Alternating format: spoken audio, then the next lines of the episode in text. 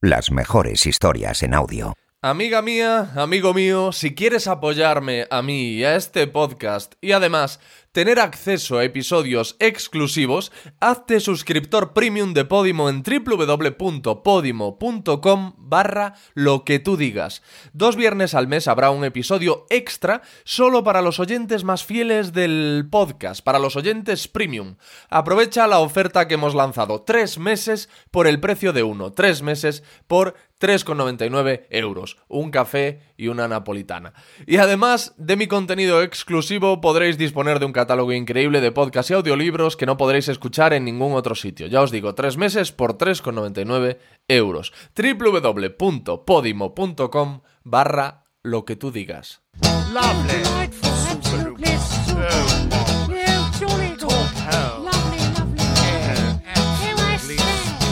Lo que tú digas con Alex Fidalgo. You'll find us in high places, but we are not your friends.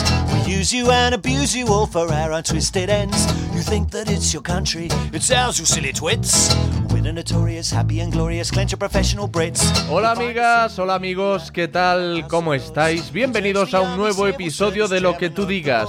Esto que vais a escuchar es un extracto de mi conversación con Victoria Martín, humorista, periodista y el 50% del exitosísimo podcast Estirando el Chicle. Si queréis escuchar la conversación íntegra, que merece muchísimo la pena, lo podéis hacer descargándoos la app de Podimo. Ahí buscáis lo que tú digas y ahí encontraréis este último episodio 200, el episodio 218, que protagoniza la magnífica y magnánima Victoria Martín. Aquí os dejo con este adelanto.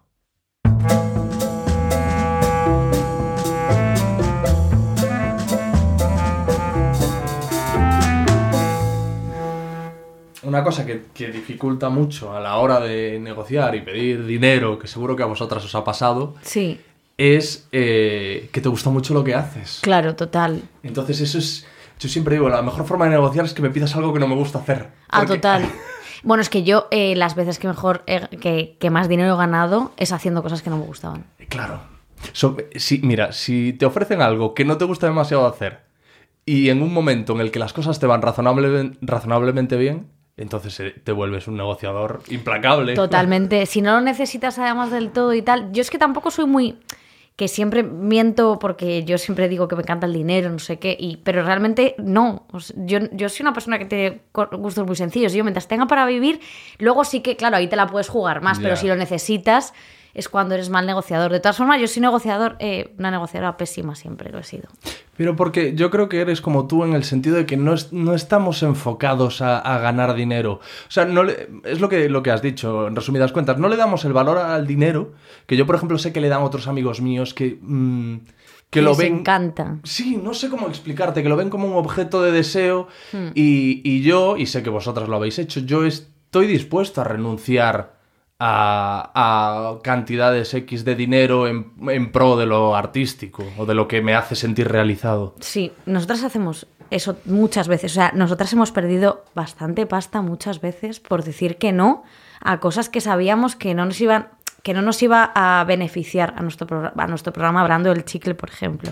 Entonces, eh, que, que, que luego a lo mejor vas a otra gente y dices, sois tontísimas, es que cómo habéis podido decir que no a esto, lo que sea. Y es como, ya, ya, pero es que, es que no.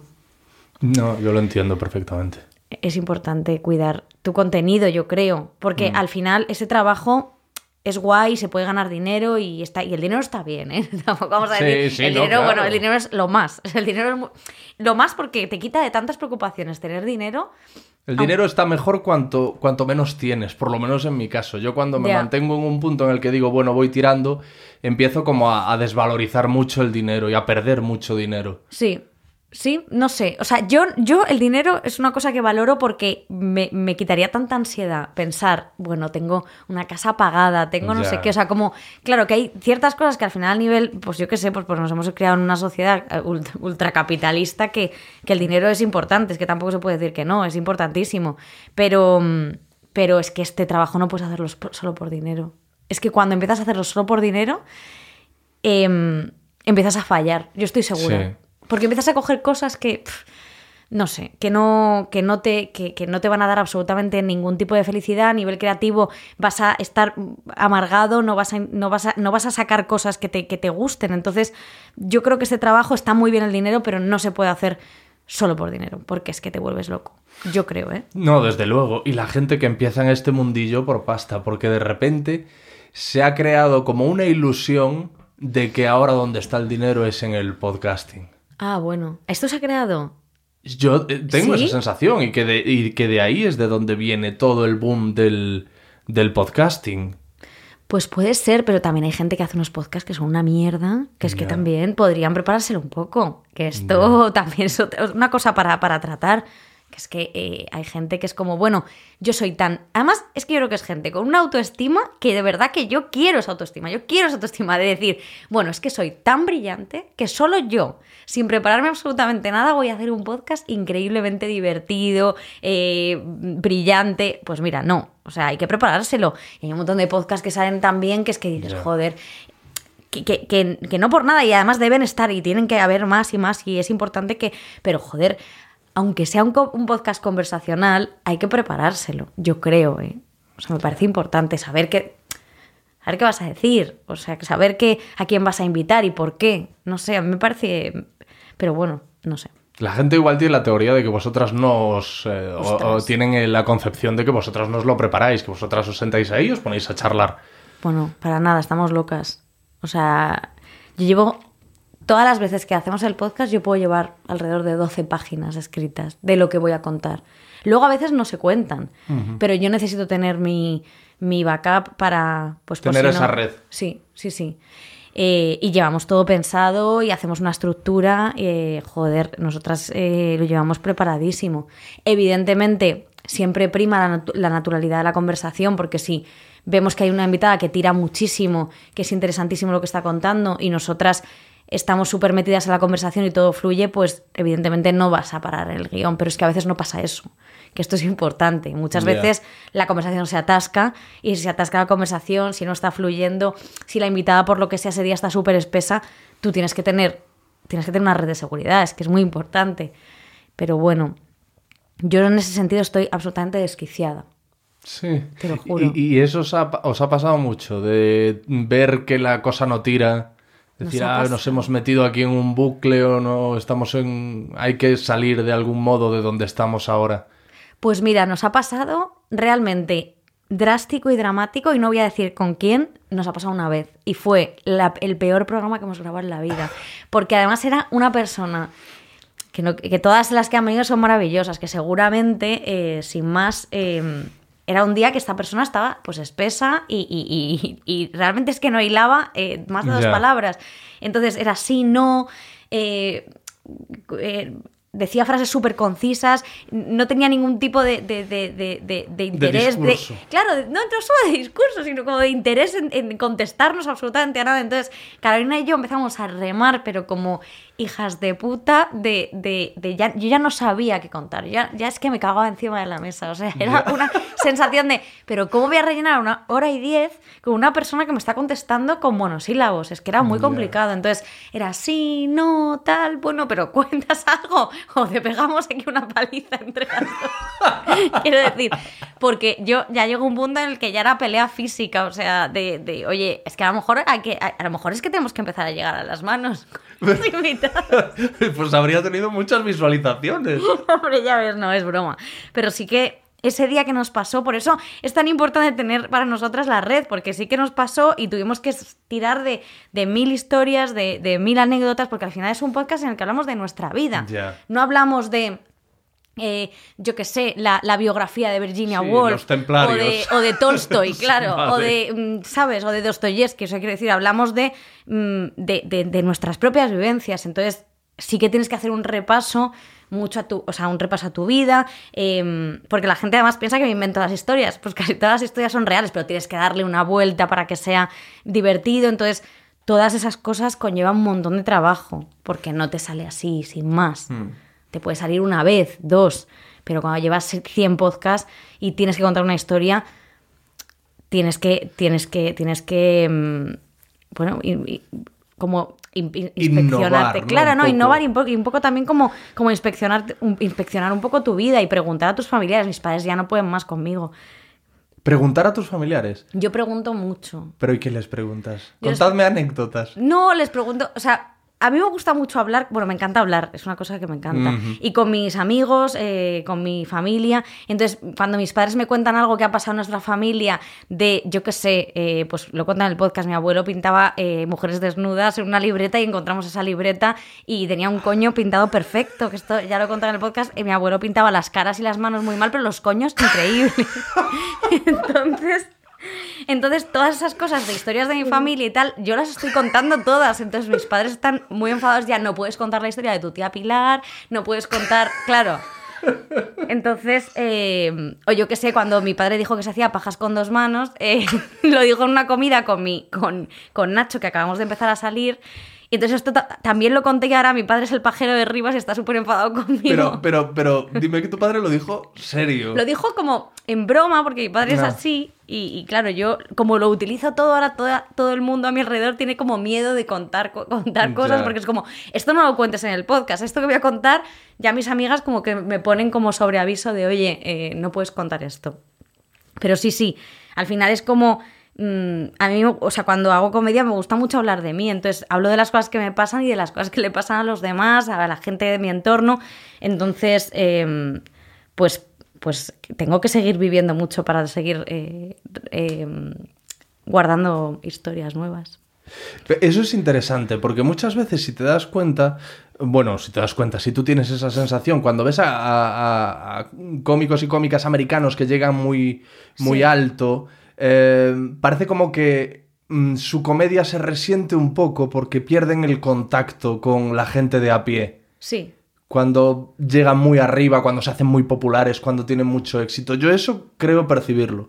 Sí, sobre todo porque también te digo, en Estados Unidos a mí me gusta mucho la comedia que se hace ahí, pero sí que es mucho más, es una comedia y yo creo que los nuevos cómicos y cómicas de ahora hemos bebido mucho más de eso, de, de la comedia más anglosajona, que al final habla mucho más de la experiencia, porque en España los monólogos que han triunfado y que, y que, que han triunfado en los, dos, en los 90, los 2000, bla, bla, bla, que son, eran cómicos y cómicas muy guays, pero hablaban más como de temas, no, no era como una experiencia personal, no era como una vivencia como con verdad, que fuese honesta de, oye, pues tengo un problema de ludopatía, pues oye, pues... eh, Era un poco más Seinfeld también, de no os ha pasado que... Efectivamente, sí, era un poco más Seinfeld y yo creo que ahora la comedia que, que se hace ahora es una comedia muy de, de, propia, de experiencia propia y de un poco de abrirte en canal no solo para hacer gracia, que por supuesto, porque si quiero decir, por mucho que cuentes una anécdota, mm, si no es graciosa, mm, o sea, me refiero, no, no tiene ningún sentido, tiene que, tiene que, tiene que tener chiste, por supuesto, pero, pero, es, pero es algo, yo, yo creo que es más honesta. A mí me interesa más, por lo menos. A Mm. lo mejor la comedia que, yo qué sé, em, de Catherine Ryan, que es mi cómica favorita sin duda, eh, ella habla de ella única y exclusivamente. Pues que a mí es lo que me interesa de ella. Porque al final lo que te interesa de un cómico em, no es solo cómo te cuente las cosas, sino que esa cosa sea, sea algo, yo creo que, que- que- que personal, porque eso es lo verdaderamente divertido, como ponerte y exponerte al público de esa forma en el escenario y contando algo que probablemente sea vergonzoso. A mí eso me parece mucho más interesante que contar, ah, pues los veganos, pues tal, que está bien también, que está bien, pero, pero me, me parece un poco más sim- simple, o sea, simple, pero que también está bien la comedia simple, ¿eh? que el slapstick y todo, o sea, a mí que se caiga una persona en el suelo me hace gracia. Ya. Pero bueno, sí te he escuchado decir que la comedia que te interesa o la comedia que tú de verdad crees que funciona es la que nace de la verdad. Sí, sí, total.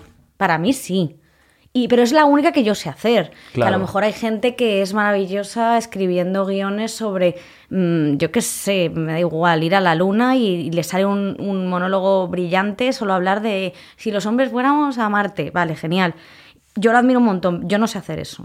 Ya. O sea, yo tiene que ser eh, algo que me haya pasado a mí o íntimamente relacionado conmigo o mis traumas, mis, mis inseguridades y, y- y- y me da igual. O sea, quiero decir, al final la gente...